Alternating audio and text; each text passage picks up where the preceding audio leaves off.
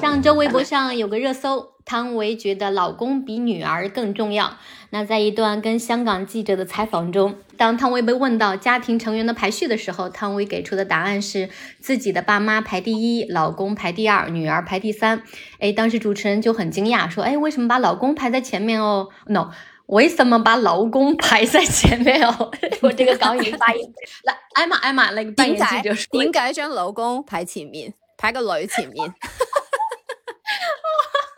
不错不错，OK。然后呢，汤汤唯就说：“因为我总是跟女儿说，以后你会遇到你的伴侣啊，也会离开爸爸妈妈，组成自己的小家庭的。你会离开我们的，但是爸爸是永远跟妈妈一辈子的。所以爸爸排在你前面，宝宝你只能排第三。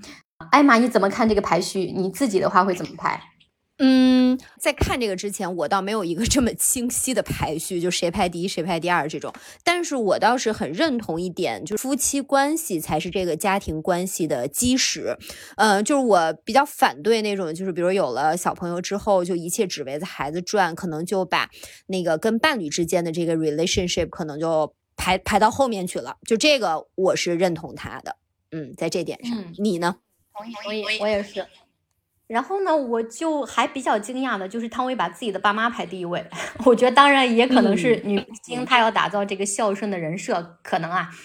但呃，当然我自己不是非常喜欢孝顺这个词儿，那我们就用互相关爱、互相关心这个词儿吧。那我是觉得跟爸妈互相关爱、互相关心，呃，当然是非常重要的。呃，那对我自己来说呢，就我的原生家庭的家人是永远会在我心里最温暖、最坚实的一个地方。但他们不是我现在就现在进行时的生活里最重要的组成部分。就是我的生活不是围绕着我的父母展开的，但我的生活很大程度上是围绕着我和我的伴侣组建的这个家庭展开的。所以对我来说，肯定是我自己的这个小家庭是第一位的，就是它是一个主脉，其他所有的东西都是开出的支脉。那至于说老公和孩子，就是他们的安排。遇到冲突的时候，我会优先谁？那在孩子的需求不那么紧急的时候，我通常会更优先老公，因为就我完全同意艾玛你说的，就是家和万事兴嘛，就家和这个基础肯定是夫妻关系，啊，开心的爸妈带出开心的孩子，而不是说反过来。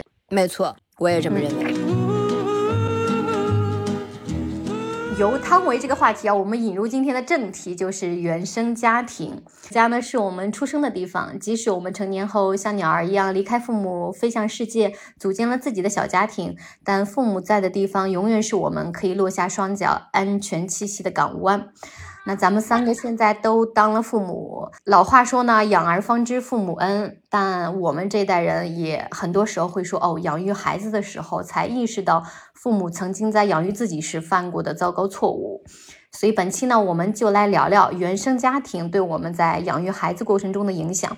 哪些是祝福，哪些是枷锁，甚至是诅咒？其实原生家庭是一个有点沉重的话题啊。为了避免本期话题过于沉重，我们先从好的、积极的、阳光的一面说起。就艾玛，你觉得你从你的爸妈身上继承了什么好的家庭传统？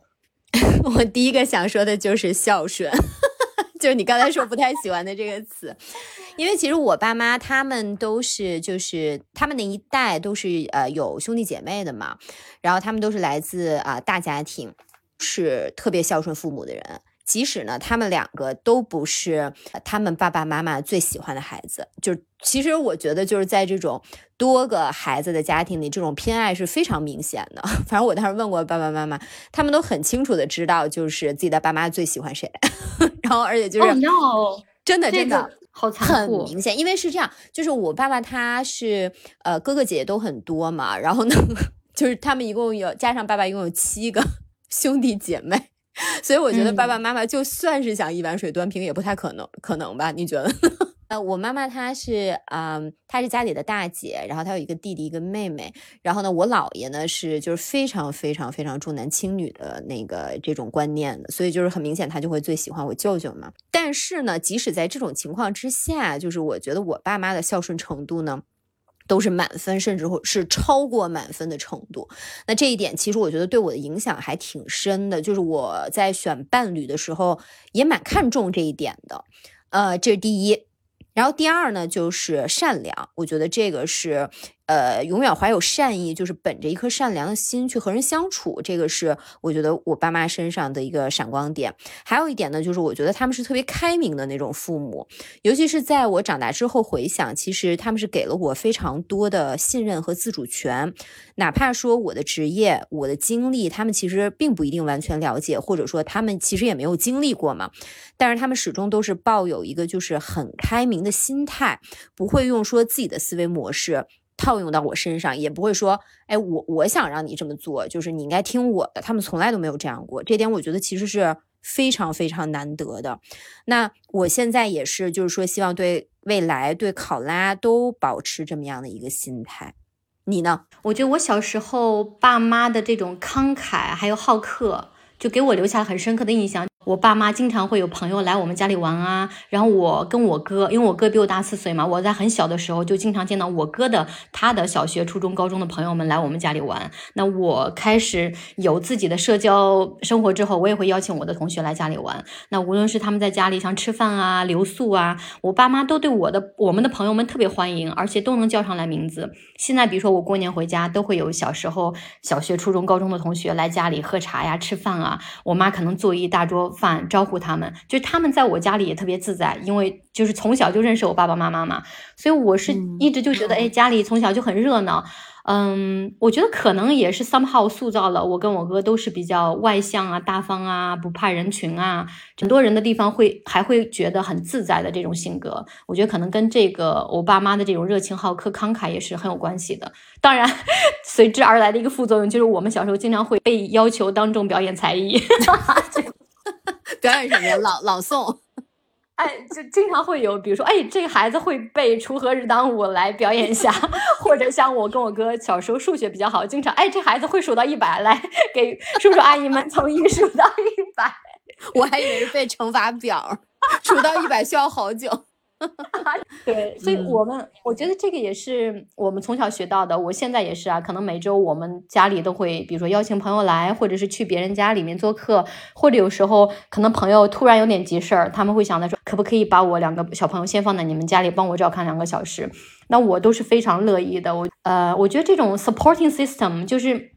你在很小的时候就感觉到，哎，你跟邻里呀、亲戚啊、朋友啊，或者朋友的孩子啊，你们建造了一种很亲密的社交圈，然后这个社交圈会让你有一种很强的、很舒适的一种归属感。它也是一个很强大的心理支持系统，就是你永远感觉到你都被这些很亲密的关系所围绕。这是我从父母身上学到的，也是我希望我跟猫姐夫希望可以带给孩子的这样一种氛围。嗯，而且就是你刚才说到好客这一点，我觉得对于小朋友的影响，就是说，其实你从小可能就已经在学习怎么和呃同龄人也好，大人也好，这样去相处了，就是你有这么一个环境，就让你慢慢去练习嘛。好，那我们父母的优点先说到这里，下面我们就开始反思他们的错误了。嗯，其实我们写原生家庭这个话题呢，缘起其实是上个月的时候我去北部度假嘛，啊，那每天我们在酒店大堂里坐下来聊天的，基本都是同样一群人。第一天晚饭的时候，我们在大堂休息区在那玩，我们的沙发旁边呢有个小桌子，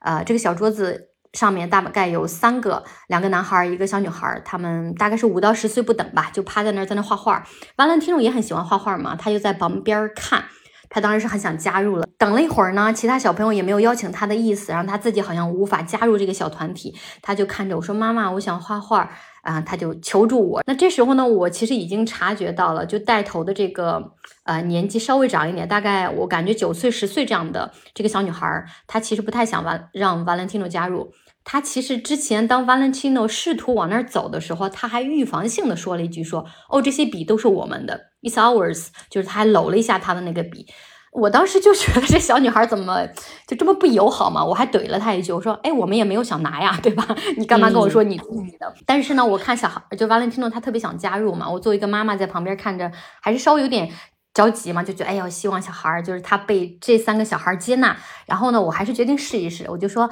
哦，那这个小朋友可以拿他自己的彩笔跟你们一起画画吗？这小女孩儿她就马上很 mean 的说，哦，I'm sorry, it's too crowded here。就这里已经太挤了，意思就是说我们不能，已经无法让你的小朋友再加入了。哎，我当时听了就说实话，就心里挺堵的，因为 我们在我们成年人，其实很多时候我们说话还是讲究分寸啊、委婉啊，我们很少被人这么直接的拒绝和怼。而且 Valentino 他一听就哇哇大哭，他觉得 非常的委屈，因为他也很少被人这么直接的拒绝嘛。因为我觉得大部分时候小朋友们都还是比较友好的，对吧？所以呢。我当时就很生气，但是我也没有办法，人家毕竟小朋友，我我也不可能强行的说，那好去画吧。所以呢，我也没办法，我就带着他的笔，还有带着他在旁边的一个小桌子上画画了。嗯，那这事儿其实过两天呢，我本来就忘了。然后呢，到第四天晚上的时候。哎，我们在大大堂的玩儿，大堂里面玩儿。哎，我就看到那张小桌子上呢，有几张就是散落的这种草纸啊，一些散落的彩笔，周围没有人。然后完了，听众他就一看有笔嘛，有纸，他就噔噔噔冲上去，拿着这个笔呢，在纸上画。哎，我觉得这不就很自然的一个行为嘛，又不是说多么贵重的东西，我们不能摸不能碰，是吧？就小孩儿他看到彩笔拿拿着在那画，但是呢。突然 从角落里，我根本就没有看到角落里还有人，就是真的十米开外的地方走过来了一位女士，就脸上带着那种很标准的、很礼貌，但是很凉薄的、很冷漠的那种微笑，说：“哦，不好意思，这是我们的。”然后她。然后他就开始收那个笔和纸，就当着两岁半的一个宝宝的的面哦，他就开始收那个笔和纸。那完了，听众当然大哭了。但是那个女士的脸上一直挂着很礼貌的微笑，就并没有被这个两岁多的小朋友的哭泣所打扰。说啊，那你画吧，完全没有，没有任何的心疼。然后我一看这个女士的脸，就是跟那个小姑娘长得一模一样，就是那个小姑娘的妈妈，而且就是一模一样的那种很 bitch 的脸。就是你知道的，就是一看就是不好惹，也不友好。然后我其实我脑子里是很火大的，但是 anyway 这是人家的东西嘛，我也不能说什么。但我第一个念头就是 what a mean family，就整个 family 都很 mean。但是我其实作为妈妈嘛，我第一个第二个念念头马上会觉得，哦，就那个小女孩其实她也挺可怜的，就是她没有从她的妈妈那里学到分享、友好、善良。啊，慷慨的这种快乐，因为其实你在跟小，尤其是你在小的时候，你你在分享和慷慨的过程中，其实你也会拿到很多分享和慷慨，拿到很多善意，就这个过程本身就是很快乐的。但是其实他没有从他的妈妈那里学到这些，就是他可能正在变成一个和他妈妈一样凉薄的人，对。就是他可能就会变成一个挺小气的，可能没有什么朋友，或者是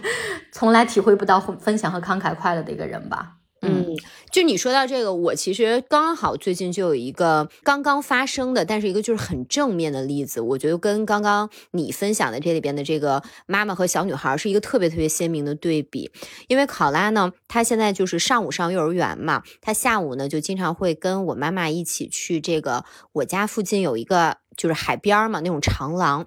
然后那边就有一个专属的这个宠物公园儿。考拉有一天下午呢，他就遇到有一只特别可爱的狗狗。狗主人呢，他就看到有小朋友，他就会主动就是给小朋友一个球，让小朋友扔出去，然后狗狗就会跑着把那个球捡回来给小朋友。那其实考拉呢，当时遇到这个狗狗的时候呢，有一个比他大半岁左右的小朋友，应该以前就已经跟这个狗狗一起玩过，而且那天就这个小朋友就正在跟这个狗狗玩。然后考拉看到小鬼特开心，然后就过去想加入嘛。后来是我妈妈给我转述的，她就说那个小男孩特别不高兴。当时是男孩的爸爸带他一起来的，然后这个小男孩就直接跟他爸爸说：“我不想让他一起玩。”然后考拉就听懂了，呃，考拉就问我妈说。嗯，这个小哥哥为什么不跟我一起玩呀？然后当时我妈就看那个小哥哥，其实就挺强硬的嘛，就是好像挺生气的。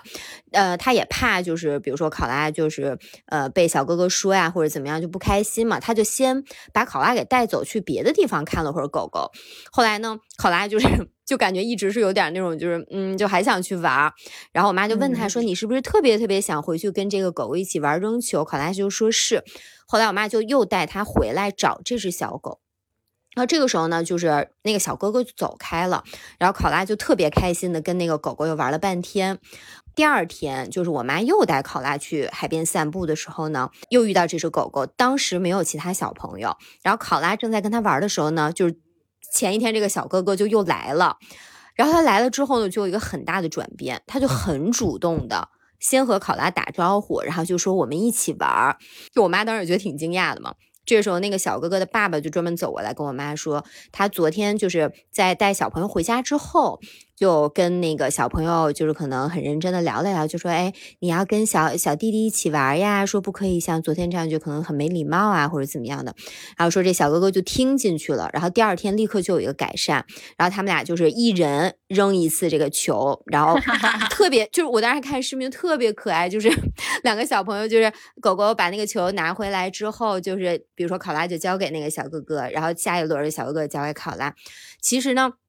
就非常明显的就是说，小朋友在这些行为方式上，这个家长的引导是很重要的嘛。我觉得这个爸爸做的特别好的一点，就是说他并没有当天就比如说当场在他儿子跟他表达说我不想跟考拉一起玩的时候，就可能就是比如说强逼孩子就范，就说啊你这样不对呀，就是你怎么不不知道分享，他可能。也比较了解自己小朋友，照顾孩子的面子。对，我觉得他就是当时那一刻，他其实也是非常尊重小朋友在那个时候的情绪和感受的，而没有就是说你必须得按我这个来。他反而是选择了可能是在回家之后跟小朋友沟通，用一种就是心平气和的让小朋友也可以接受、可以理解的这种方式去沟通这件事情。我觉得其实是一个很有耐心和智慧的做法。那其实你后面看到这个效果就很好嘛，所以后面就是我妈回来跟我讲这事。哎，我当时觉得这个家长真的是做的很好。嗯，是的，我还挺感动的这个例子。包括，其实我觉得考拉刚开始他可能被这个小哥哥拒绝的时候，因为我觉得大人嘛，当你被一些人拒绝的时候，其实你有很多方法来安慰自己，告诉自己，而且你有很多事情可以转移自己的注意力。但是当一个几岁的小朋友其实被另外一个小朋友或者小团体拒绝的时候，这种难受其实是很大的。嗯，没错，就是天都塌了嘛。是的，有种被全世界拒绝的感觉呀。是的，嗯哦，可怜的考拉。但是第二天他看到小哥哥跟他玩，他可能也把昨天的刷掉了，觉得啊，我又被这个小哥哥接纳了，小哥哥喜欢跟我一起玩，也很开心。嗯，是的。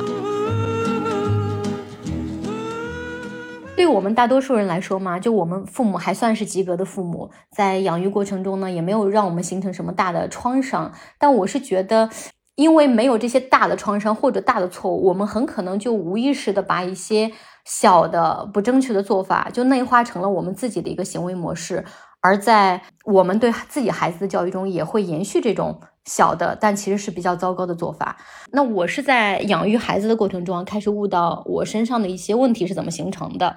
比如说我自己其实是一个很少问别人要什么的人，就即使是很亲近的。家人啦、爱人啦、朋友啦，就跟他们提需求，真的很多时候就简直要了我的命，就是我根本张不开那个嘴。我看到别别人可以做到的时候，我其实是挺羡慕的。但我自己数次告诉我自己说啊，这件事情我说出来一定会非常的好，就是对大家都好，我都开不了那个那个嘴。比如现在嘛，宝宝经常会跟我提需求，说啊，爸爸、妈妈妈，我们去公园吧，或者妈妈，我想吃冰激凌啊，妈妈，我想吃巧克力啊。就小孩子他有很多的需求嘛。然后我就回想，我好像小时候就没有提过这种需求呀？难道是我没有吗？那肯定不是呀。但是我跟我哥从小就算是那种别人家的孩子嘛，就学习好，也比较懂事儿。那其实我现在逐渐懂了，就是懂事儿是什么意思？懂事儿就是你不会麻烦大人，就是你不会问大人要东西，在他们的概念里提出无理需求吧。因为我们小时候其实确实是物质还是很匮乏的呀，就大人我觉得就没有钱真的去满足你什么需求。呃，所以我是觉得我能理解，就是你的拒绝是很正常的，因为你就没有嘛，无法 offer。但是问题是，你以什么样的一个理由去拒绝一个孩子？然后我就开始回想，可能他们拒绝我的句型，通常都是说：“哎，你这孩子怎么这么不懂事儿？就是你这孩子再这样，我就生气了。就是你这孩子怎么提这样无理的要求？就是他这个句型结构都是问题出在你身上，你根本就不该提。”就是你不懂事儿，嗯，而不是说，哎，就是跟孩子去解释，特别抱歉，爸爸妈妈现在没有办法满足你这个需求，如果怎样怎样，就是他没有去跟孩子去解释，而只是单纯的拒绝，而且这个拒绝的理由往往都是孩子有问题，你根本就不该这么想，你根本就不该这么要，你让我很难堪，你让我很生气。我爸妈整体来说都是比较好的，但是当我在跟嗯，我现在两岁半的孩子沟通他的需求的时候，我就突然意识到，我一直以来很难张口给别人提任何需求的原因，可能就是因为小时候我是一个。嗯，从来不被鼓励提需求，或者当我提需求的时候，永远是被以一个“嗯，你怎么这么不懂事儿”的剧情来拒绝的一个孩子。嗯，所以我现在其实当我想到这一点的时候，我提需求的时候，即使他的需求是不合理的，比如说他要看动画片嘛，他总不能一下看一两个小时呢，或者吃冰激凌，每天都吃冰激凌，这人肯定是对他是不好的，我都会很耐心的跟他讲说。妈妈知道宝宝喜欢吃冰激凌，我们周末的时候可以买一个冰激凌吃起来开心开心。然后如果奶奶来看我们，因为他奶奶可能每隔一周或者两周来看他一次嘛，我就说啊，那奶奶奶奶来的时候，我们可以跟奶奶一起去吃冰激凌，或者说啊，圣诞节马上就到了，或者说宝宝的生日马上就到了，我们可以吃一个冰激凌好吗？但是我们不能每天都吃，这样的话宝宝的肚肚会痛痛，宝宝就很不舒服，那妈妈就会伤心的。就我会用这种。就是这种形式和这种原因去跟他解释为什么这件事情是不可以的，而不是说他这个需求是不合理的，你不应该提。嗯，我是希望我跟他很耐心的讲为什么呃妈妈不能满足这个需求的时候，我希望会照顾到他的情绪，让他知道他有什么需求、有什么想法，永远可以跟我分享、跟我提，而不是说埋在心里做一个懂事儿的孩子。没错，我歪个楼啊，就是说你这太懂事儿呢。嗯，一方面就是可能跟身边，就比如说伴侣啊，或者是呃亲人啊，你不擅长提需求，也会影响你在职场中的竞争力的，因为你不能有一直乖乖的懂事儿的等待，比如说升职啊、加薪啊这种。对我就默默的等着老板，就是 有一天，有一天良心发现了，给我去升职加薪。就是我也是近些年才意识到，有时候你是要表达的，你要勇敢的去提我想要这个东西，我为什么 deserve 这个东西。就其实这个本身也是一个持续性的训练嘛。如果你从来在成长的过程中都都没干过，那你其实就是需要。可能成年之后意识到这个问题之后，你才能慢慢的改善。但是，比如说，你如果在长大的过程中已经是会提需求，而且就比如说你的家长也很鼓励你合理的去争取，呃，你本来就应该可以去争取的东西，那其实 未来对你的职业发展也会很有帮助。特别特别同意，而且我觉得有时候你不提，不代表没有这个需求，很多时候你。他没有被提出来，所以没有被疏解出来，所以我其实自己经常爱生闷气，尤其是在亲密关系中啊，就是我不高兴，但是呢，我不说出来，为什么？因为我说出来就显得我不懂事儿嘛，显得我不识大体嘛。我一直以来可能都是被这么训练的、教育的，所以我很难张开这个口。但是这个气是存在的，所以我就会憋在心里面生闷气，然后就造成你，比如说你会冷暴力啊，或者你就耷拉个脸，就是别人问你怎么了，你也说不出来，而且你就说不出口。所以其实我跟猫姐夫这十年，其实我这个毛病已经被他校正的差不多了，必须得说，现在就说。对，为什么你拉长个脸？现在就说，不要玩什么冷暴力，不吃这一套。但确实，我也从他身上学到很多，因为他其实也是在，就像你说的，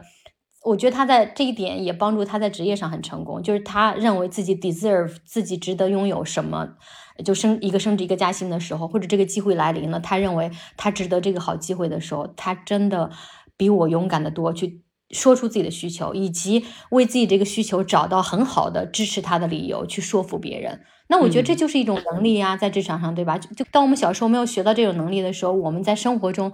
包括在职场上，真的会有点吃亏。而且，就是你最开始观察这一类的人的时候，你感觉想，哎，这人怎么脸皮这么厚，什么都敢 说，是不是？就是你会觉得人家怎么那么勇，就是那么擅长营销自己，是吧？就是我们都是默默努力的那种，别人老板就看不到吗？他们很容易克服提的时候被拒绝的那种恐惧。很多时候我们不愿意提，是因为我们提了，哇，就像我们小时候一直以来被骂、被训斥、被拒绝一样，我怕我再被拒绝，所以我就不提嘛。我们就把这个习惯内化了。我就一直以来训练我自己的，就是我自己会私下演练很多遍，我怎么去提。觉得我要把这个演讲稿恨不得就写好。我觉得可能那些很勇敢的人，他们不需要我这一步，但是好在我自己用很多准备来克服我可能会面面对的这种极大的怕被拒绝的恐惧。是的。回想我自己哈，我我觉得我的童年和成长过程里，就是爸爸妈妈做的是很好的。嗯，不是说他们可能在每件事儿、每个细节上，就比如都发挥特别完美，更多的是就是我爸妈他们两个人本身性格上的差异，让他们的教育方式就是达成了一个比较好的平衡。我妈她就是一直是扮演一个相对比较严厉和高要求的角色。我初中的时候，当时也是在一个在区重点的学校读书，然后当时呢，有接近一半儿，就应该一共是十二次考试吧，接近一半儿的这种期中、期末重要的考试，我都是考全年级第一，而且是在一个就是那种学霸云集的地方，是不是已经很厉害了？但是我记得呢，我每一次，比如我可能三门考试考二百九十八，然后有一门九十八嘛，然后呢，我妈就怕我太骄傲，她就会问我这两分是怎么回事儿。我觉得我也是属于就是那个就心比较大的类型，什么怎么回事？没怎么回事啊，就是下回再朝着满分努力呗，那能怎么办？就完全没有说，因为他这种就是哎呀，你不能太骄傲啊，你要好好想想你为什么还丢了两分，这种心态影响到我这个爆棚的自信心。但是呢，我爸，呃，对比起来，他可能就是更偏宠爱的这种类型，但他是宠爱但不溺爱的类型。那。其实我爸直到现在都是属于就是看我这个女儿觉得哪儿都特别好、特别棒的那种爸爸。我现在看他就是跟考拉的相处呢，我觉得他真的就是 有一种特别令人羡慕的天赋，就是因为他是一个特别特别特别有耐心的人，然后他本身也非常喜欢小朋友嘛。我现在记得就是我小时候可能就是什么乘法表啊。节气呀，每个月有多少天的那种，就是顺口溜啊，其实都是他教我的。那如果要说缺点呢，我能想到就是，我觉得我妈是属于那种就是特别关心我们小家之外的人的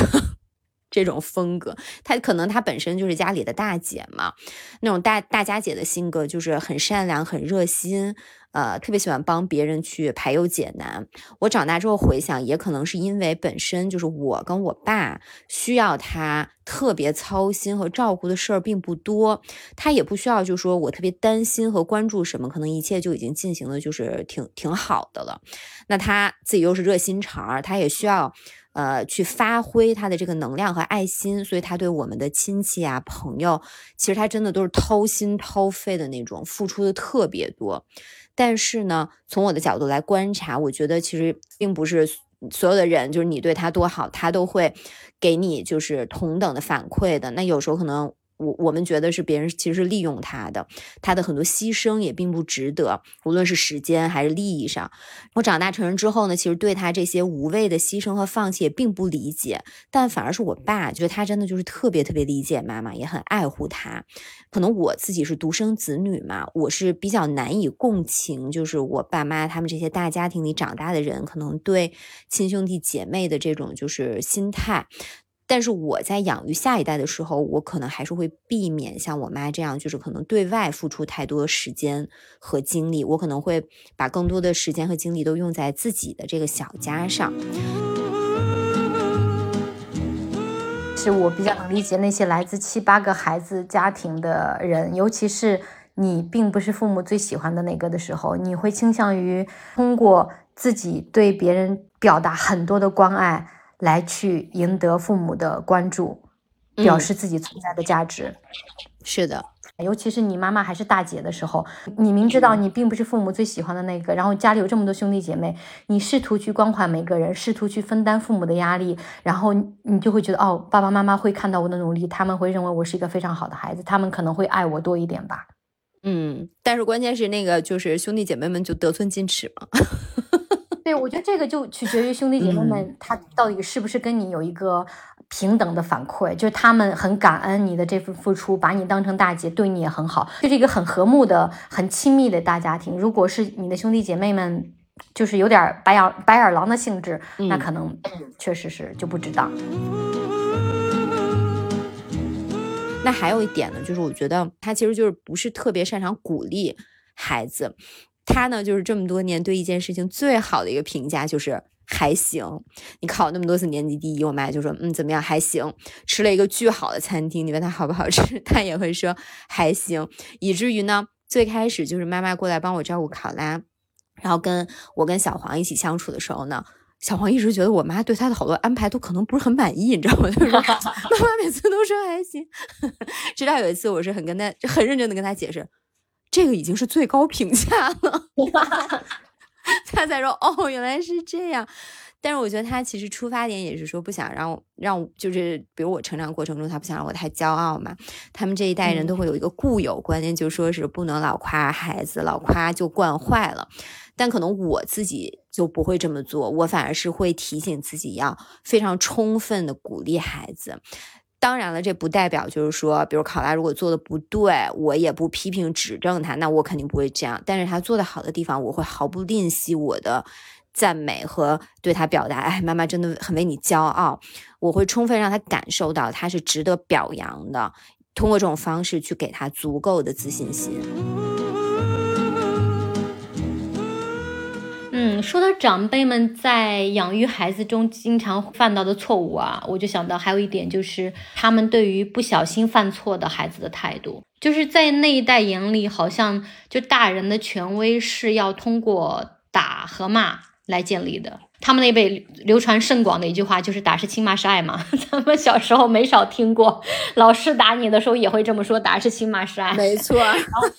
对，父母经常就是被老师叫，家长到学校经常会说：“那打，就是好像就是老师打你骂你，就说明对你这个孩子是关爱、关注有加的。”哎呀。我现在还发现啊，就我在带孙子辈的时候，他还是会有这个问题。当然没有原来打和骂那么严重了，身体那个也不允许他们这么做了，是吧？他们也不是家里的权威了。但是呢，比如说他带孩子的时候，孩子没拿稳东拿稳东西，他们可能随口就会说：“哎呀，手怎么那么笨呢？”或者说孩子就是他们在打电话，可能小孩过来就扒拉你的手机嘛，不小心给你挂断了，他们就会随口骂一句。然后我其实如果被我不小心听到，我对这一切是很敏感的，我就会说你不要这样跟孩子说话。但是呢，我一想到我小时候也是被这样对待的，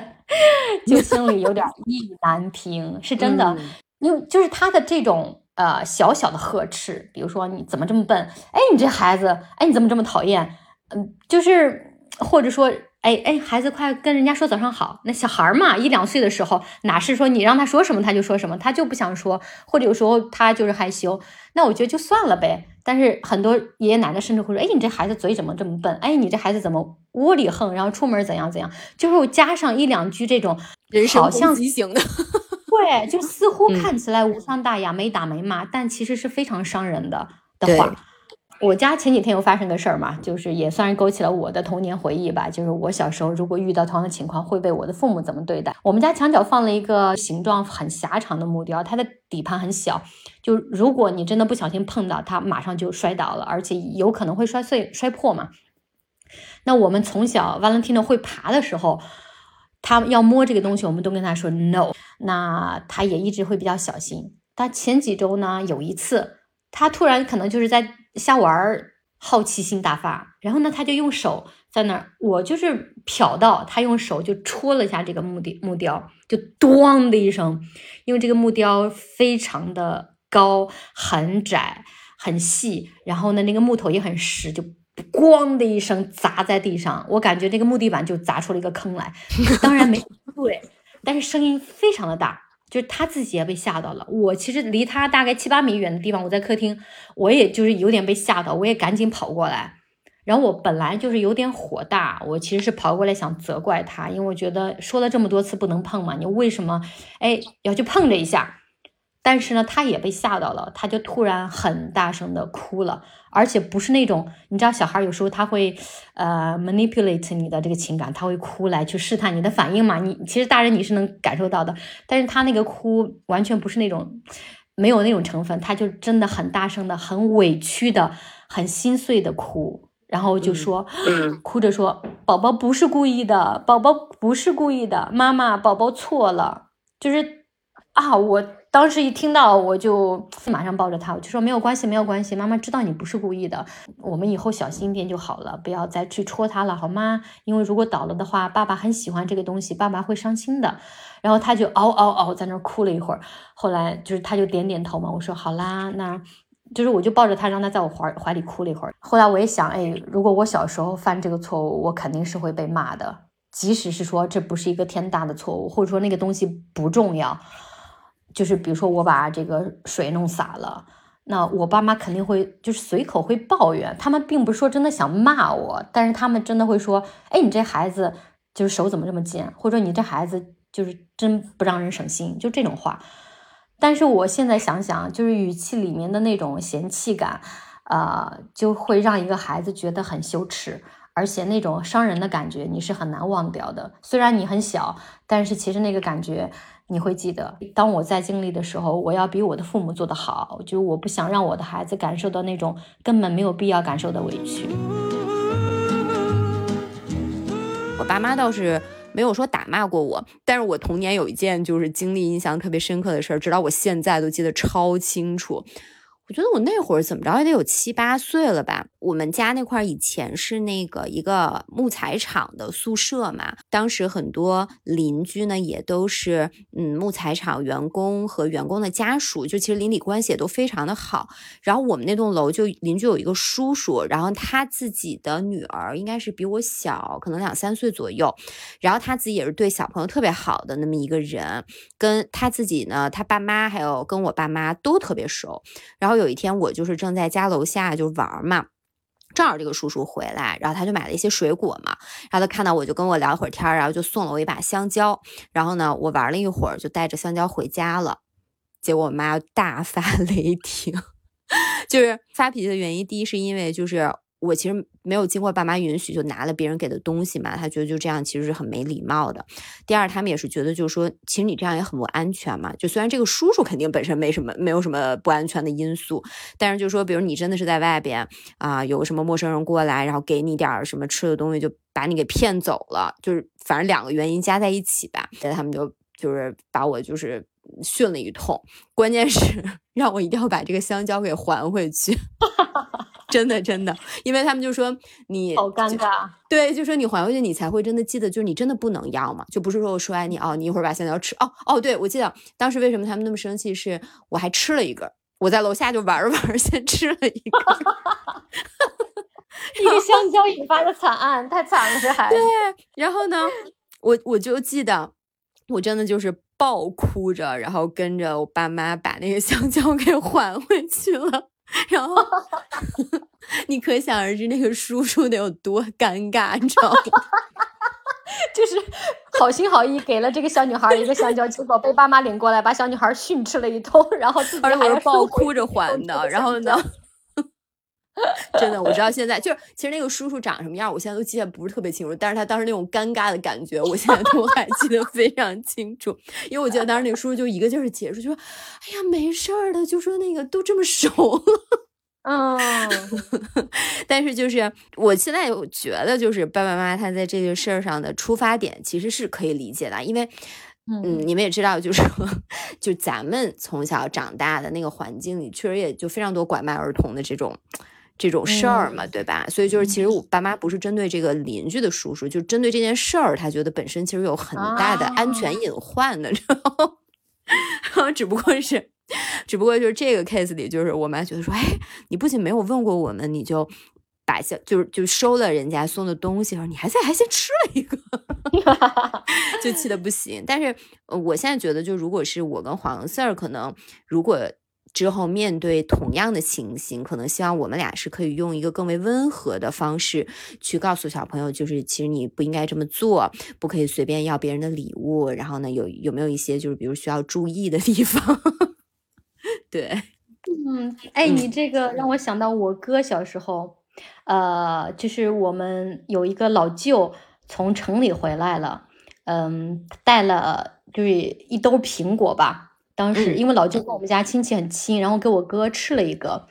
然后呢晚上我哥去他们家玩了，然后回来的时候又带了一个苹果，那可能就是人家就是看你来家里玩嘛，给你小朋友塞了一个苹果吃。我哥带回来了，被我爸妈看见了，被我爸打了一顿，就是 非而且把那个苹果摔在地上。这个在我们家现在被传为笑谈了，但是这件事儿对我哥，你想他还比较小嘛，他现在还记得，而且这是我爸，呃，就是我哥，我妈都记得，因为我哥当时当时真的哭的就快昏过去了，然后我妈当天晚上不得不就是抱着我哥睡觉，因为我哥哭的实在是太厉害了，他觉得极其委屈，只不过自己去别人家玩的时候给了个苹果，自己收下了。结果都爸爸如此严厉的对待，那我爸的理，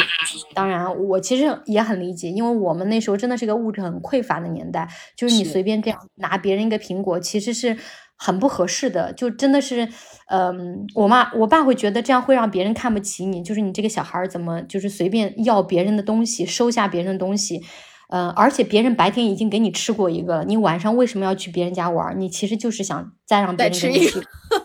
对。我我爸就觉得你这小孩儿这样做不礼貌，以及很贪心，以及你去别人家，因为别人是他的亲老舅，就是我爸的亲舅舅，我们叫老舅嘛。你说这个老舅肯定得给你吧，但是你会让别人，你这么做让别人很难堪，就是别人不得不给你，你让别人置于这种境地是极其极其不礼貌的。我觉得我爸妈可能小时候对于他们认为原则性的道德问题上非常严厉，所以就打了我哥，他把那个苹果摔在地上了。我哥当然就气得感觉哭了三天三夜，我当时 也哭晕了。哥哥现在还吃苹果吗？形成了严重的心理创伤，从此不能看苹果。这是一件天大的委屈，就我我做了什么，我值得你这样对我，很可怕。嗯，但是确实是，就是就回想起我这个 case，就是我后面真的记住了。确实是啊，我哥确实也记住了，就再也不拿别人东西了。对，我觉得效果肯定是好的，而且就像你说的，那一代的人，很多时候他们真的很忙，他们没有时间说坐下来语重心长跟你讲半个小时、一个小时。啊，我们现在有这个 luxury，就是哎，我真的就是为了孩子学到这一点，我可以花很多的时间和精力来去跟孩子讲啊。但是那时候可能他们就没有这个 luxury，就是我打你一顿你就记住了，就是方式就这么简单，所以。当然，我回过头来看是理解的，但是其实也是非常心疼的。好好好在我们其实也没有说留下多大的创伤，但是你想想，因为这件事情不可被改写，你就是童年的在很多的经历都不就是完全不可被改写，你就觉得啊，如果那刻我被温柔的对待，肯定会更好吧，对吧？对，是的，嗯嗯。哎，所以其实爸妈。他们也是在以身作则嘛，就是我爸妈也是从来不会拿别人一点东西，而且有东西都是说分享给别人。我们长大过程中，我们从爸妈的以身作则、耳濡目染下学到了很多东西。但是呢，其实我觉得在另外一一些方面，他们这个以身作则的这个责任感并不高。比如说啊，小孩子都会被教育不能说脏话，但我小时候我就发现大人们自己总是说脏话，而且在小孩子面前也不避讳，包括。呃，其实我在我初中之前，爸妈还是会当着孩子的面吵架的。当然，后来就是随着夫妻这个时间磨合越来越多，他们吵架越来越少，后来也不会在我面前再吵架了。但是我记得的几次，他们在我们面前吵架，其实互相骂的话都是很难听的。有时候他们会迁怒于我们嘛，也会有一些比较难听的话来骂我们。所以呢，我们小时候其实说脏话都挺早的。我觉得 可能受父母这个影响挺大的，因为。大人真的以身作则才是最好的教育方式嘛？你说一套做一套，你说不能说脏话，结果自己每天都说，还对着孩子说，那孩子他根本不会不会听你嘛。所以呢，比如我现在就是自己，我经常东西掉地上，或者哎呀摸到什么水杯很烫，我就很容易脱口而出说，哎呦 shit，或者。说一些哎，跟猫姐夫聊天的时候，大家互相就是聊到什么讨厌的事情，会说一些脏字儿啊。然后我就突然发现，哎，餐桌旁的 Valentino 也会重复一些我们说的脏话，把我俩给吓一跳。对，他们就会学的。对呀，然后我们就是哎，以后孩子在场的时候，一定要注意自己的言言语，做一个。就是正面榜样的达人，没错。我跟你说，我给你举个例子。上周末，呃，我们去那个花墟，就是九香港九龙的那个花卉市场去买花嘛。然后考拉特别喜欢，然后当时他逛那个我我最喜欢的花店的时候呢，他就主动帮我挑了两束花。然后我看他特别可爱嘛，我就说你抱着花，然后妈妈给你拍两张照片。拍完之后呢，我们就去买单了。往花店门口走的时候呢，就因为考拉就就是现在特别喜欢看那种指示牌嘛，可能他在学校里就是老师们也教他们看各种就是这种呃图文指示，然后让他们去认知这个世界。他就发现呢，这个店里在摆一些定制的花束的地方呢，就贴了一个禁止拍照的那么一个图示。然后考拉看到，立刻就跟我说：“妈妈，不可以照相，不可以照相。”我说：“ 哦，看到了，宝贝。”然后考拉就说：“妈妈，你要记得不可以照相。”然后我当时觉得小朋友真的是太可爱了，就是他们正在对这种规则和秩序开始建立这种尊重嘛，那也是就是他们跟这个社会互动、建立这个相处的边界。那所以我们要作为大人要很有意识的关注自己的行为。是的，哎，你这让我想起我上周。过马路，你也知道，意大利人就是也跟中国人一样，不是特别的守规矩，就是红绿灯只是一个参考值，你左右一看，哎，没车呢，那就过呗，就大家都这样。然后前几天呢，就我推着孩子放学，就遇到红灯嘛，我左右一看，哎，没车，啊，真的是没车啊！你经常这种小道，就左右一个人一个车都没有，我就过了呗。结果孩子大叫说：“No，是红灯，妈妈是红灯。” 给我吓一大跳，然后我就突然意识到，哎呀，我就教了孩子好好久了嘛，说，哎，红灯停，绿灯行，黄灯亮了等一等。结果我怎么自己就无意识的当着孩子的面儿去破坏了这个规矩？那孩子还怎么守规矩嘛？所以我就啊特别羞愧，然后赶紧跟他道歉，就说，哦，抱歉，妈妈刚才没有看到，妈妈以后不会这样了。对，宝宝你很对，红灯停，绿灯行。啊，好可怕！嗯，变成我的道德监察员了。我以后就只能做一个守法公民。没错，严于律己。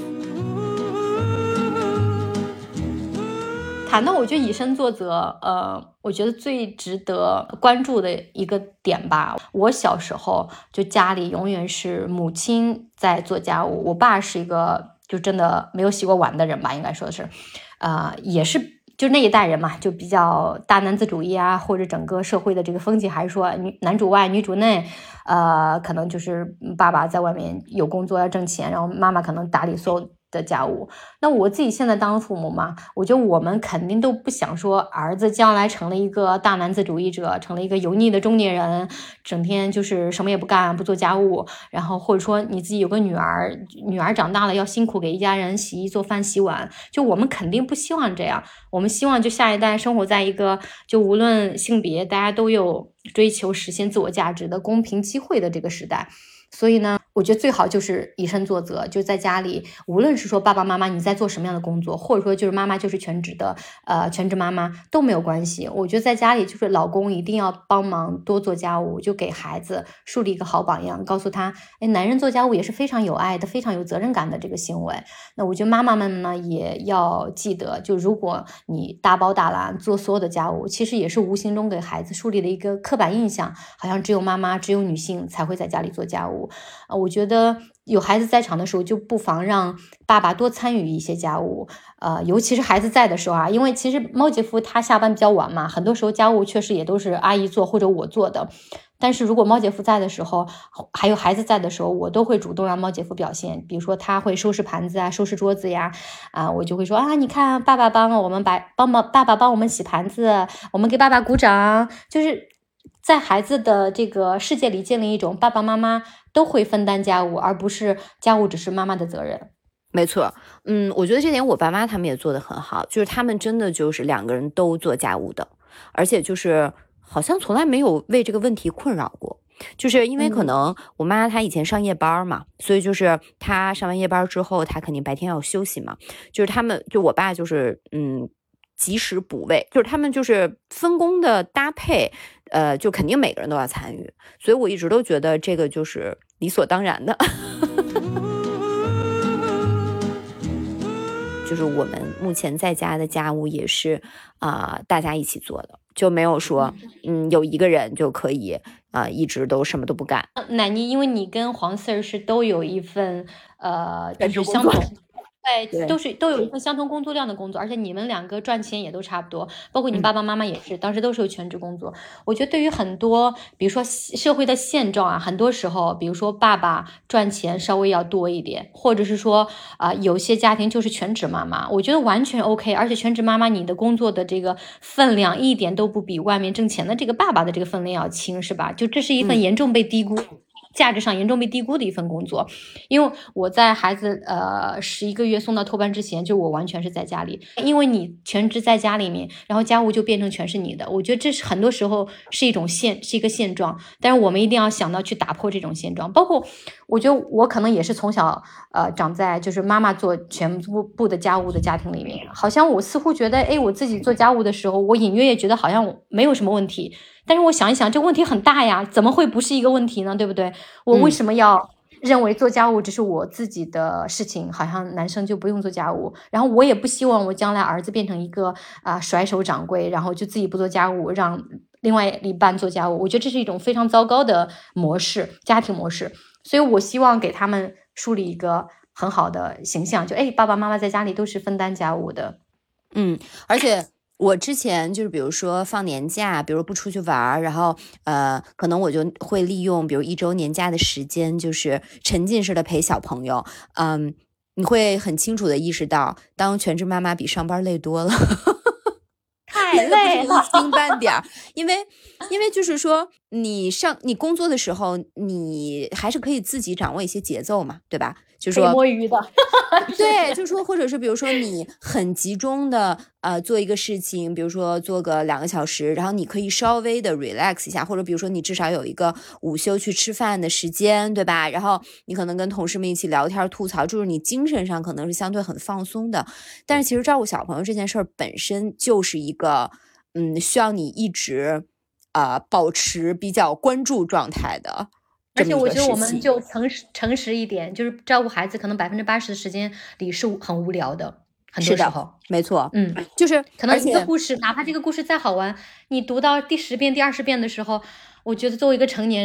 人，很多时候你都在完成这项任务，在承担你的责任，但是很多事情真的是很无聊的，没错。而且就是我记得之前我们节节目里有一次也提过一点，就是说，其实你会发现，你有了小朋友，就是。呃，之后那个家务多了非常多隐形的部分，就是如果你的另一半没有意识到这些，就是增加的、重复的、看起来很小的事情，其实在重复发生，那这些隐形家务可能就是其中一个人一直在做，一直在承担，他非常的耗时、耗精力，呃，然后他也会无形中，我觉得有点像这个慢性的疾病一样，会形成，如果你。不说出来，表达出来，或者说互相另外一半没有主动去分担的话，他就会无形中变成你夫妻关系的一个，就是有点像是被很容易擦枪走火，然后有时候你发火，你都不知道你为什么会发这么大的火，但其实是你忍了其他事情很久了。没错，这个其实就也是刚开始节，就是咱们这一期刚开始提到说不能太懂事儿嘛。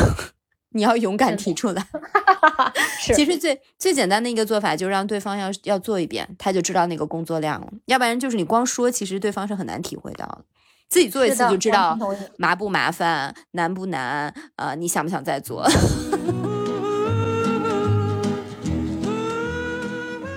那我们就说了这么多父母的缺点了，或者说他在 我们养育我们的过程中犯的一些错误吧。即使这些错误我们现在回头来看都能原谅、都能接受，但它毕竟是一些缺点。我们希望在我们现在当父母这个身份的时候，我们希望可以比当年的我们的父母做得更好。我的父母呢是咱们节目的最最忠实的 top ten 的听友，绝对是。对，所以呢，我吐槽了他们这么多的缺点，当然我是非常爱我的爸妈的，他们在我心中呢是足够好的父母，尽管他们有做的，如果回头来看有可以改进的空间，但是呢，我们最后就说一下咱们父母身上的闪光点吧，就让我们这期节目在一种母慈子孝的正能量里结束。艾玛，你来说说。嗯，我先先说我爸爸。嗯，我爸是那种就是特别特别喜欢表扬和鼓励我的人，那我在他眼中绝对就是完美的女儿。他对我的这种就是爱和爱的这种支持吧，让我想起就是我几年前，呃，在香就我人在香港的时候，其实经历过一次人生低谷。其实我也没有没有怎么跟朋友说，就是呃自己慢慢熬熬过来的。我当时情绪其实特别差，然后有一天呢，我就很想哭，但是呢家里因为就是有我妈和小黄嘛，还有宝宝嘛，我又怕他们担心，就我当时是面临一个就是情绪崩溃的那个点，然后外边还下着小雨，然后我就说，哎，不行不行，我得出去，就是比如我就借口去超市买个东西，然后就走到家附近一个人很少的地方，然后我当时呢就在那个小雨之中那个角落里，我就在想，哎，反正就是不管别人理不理解，呃，我知道我爸。肯定会理解我、包容我的。就即使这件事上有我做的不不对的地方，我相信爸爸也会原谅我。就虽然他当时不在香港，他其实当时也不知道我不开心这件事儿，但是我能感觉到，就是嗯，我从小到大成长这的过程中，这么这么多年，他对我的这个爱是给了我一个很大的精神力量的。那后面其实就是顺利的度过了这个时期。有一段时间，就是爸爸在这边啊，也帮我照看考拉。然后呢，我爸就是每天早上，就是在我 dress up，然后那个洗澡，然后什么吹头发、换衣服去上班的时候呢，我爸就是从外面回来，然后他每天就是各种赞扬我，就是今天真是太漂亮了，说今天这个头发真好看，然后呢，或者说今天这身真飒，就真的啊，就是完全不夸张。我爸就是每天都能找到。鼓励我、表扬我的点，就绝对是我的忠实粉丝，你知道吗？妈妈呢？虽然就是刚刚有吐槽，比如说她关心别人，可能比关心我跟我爸更多，但我觉得我妈真的是我见过的人里，就是最最善良、最慷慨的人。他永远都是用就是最好的心去对待别人，不求回报。觉得可能我骨血里的就是善良的成分，应该都是我爸妈遗传的，尤其是我妈的这份就是不求回报的这个大的这个善良之心吧。你呢？知道咱们每期节目，其实我爸都在下面会评论，然后每次都会找到各种各样的角度来去夸。他这个女儿是多么多么的棒，我我我自己也遇到过人生的低谷嘛，或者说我，呃，之前辞掉中国很好的工作，搬来意大利，可能有两年的时间，我都不知道，嗯，到底应该怎么去，比如说回归职场啊，到底应该做什么，然后怎么在家庭啊各种生活之间找到平衡，我是有点迷茫的，我还在找，在一个新的国家找自己方向的这么一个阶段，就是他永远会觉得你现在做的事情就是最好的，而不是说你必须要去实现什么，做什么你才会很好。他永远认可每一个我的当下，哪怕我什么都没有做，然后我爸就说啊，太好了，你之前都工作那么的辛苦，你现在就休息一段时间啊，我觉得非常非常的好。就是他永远会认为你当下做的每个决定都是很正确的，充分充分的肯定我，让我就认识到我身上的价值，以及我不需要做什么才能赢得别人的爱，我就什么都不做，我当下的我就是我爸爸，我爸爸心中最好的我，就是我觉得这个感觉是一个很强大的精神的营养。还有第二点，就是我爸啊，小的时候，当然也可能是因为我跟我哥从小成绩还都不错，不用说让家人在成绩上特别的担担心。但是从小到大，我在做作业的时候，我爸问的话永远是：都会了吗？都会，不要做了，出去玩吧。就是永远都是说啊，老师怎么布置这么多的作业？你们玩的时间实在是太少了，去外面玩吧。就是他没有催过我做作业，永远是催我出去玩。然后现在我工作之后打电话。我爸最关心的问题就是最近有没有锻炼身体，就对最近身体好不好？就是他对我身体是否健康，有没有多参加体育活动、多玩儿这件事情，就是是特别特别重视的。他作为一个那个年代过来的父母，对我充分的肯定，然后希望我身体健康，这是他对我最大的期待。就这点，我觉得哇。就是 我不用变成谁谁谁才会被他们喜爱。我现在只要我身体健康的，我爸妈就觉得一切都特别好，一切都会过去。说到我妈呢，就即使她身上有那个时代带来的局限性，但对我来说，她是这个世界上最当得起无条件的爱的人。就每次想到妈妈，想到母亲，想到世界上有个人如此爱我。我都会觉得非常非常温柔。他即使受教育不多，但非常的豁达开明，对我很多特立独行的人生选择非充分的尊重。他希望我拥有自己精彩的人生。我每次回家出门的时候，无论是赶凌晨几点的飞机，他总是比我的闹钟还先醒，起来给我煮鸡蛋、热牛奶，然后两眼含泪的把我送出门。他的善良和大度，让我从小就学习到与人为善，帮人难处，谅人短处，济人长处。我和猫姐无疑是幸运的。虽然我们的父母并不完美，但他们已经是足够好的父母，即使有些许的缺点也无伤大雅。曾经看过一本教育相关的书，里面有一个观点，说我们为什么要好好爱护孩子？如果孩子在一个健康有爱的环境中长大，他将来如果遇到别人用情感虐待、PUA 的方式对待他，他一下子就会知道，这不是爱。这不是对的爱的方式。如果你很不幸在一个糟糕的原生家庭中生长，没有好的榜样，没有学的爱，愿你可以打破这个诅咒，最终寻得自我支持的能量。大家好，我是传妹，不好意思，我缺席了本周的讨论。嗯，相比艾玛和猫姐，我和父母的关系呢？更加的不好言说。在三十岁的时候，我重新去审视我与父母之间的羁绊，置身事外的冷静旁观，帮助我找到了我内心一直以来的缺失。现在已经成为母亲的我，有的时候看着年幼的孩子，我时时刻刻都要提醒自己，别忘了曾经那个。小小的渴望更多爱的我，为了那个曾经小小的我，我也要成为比我父母更好的家长。童年被父母情感忽视的遗憾，像在心里戳了一个洞，而时光无法倒流，这个洞已过了修补的时限。无论我们靠自己生长出了多少强大的能量，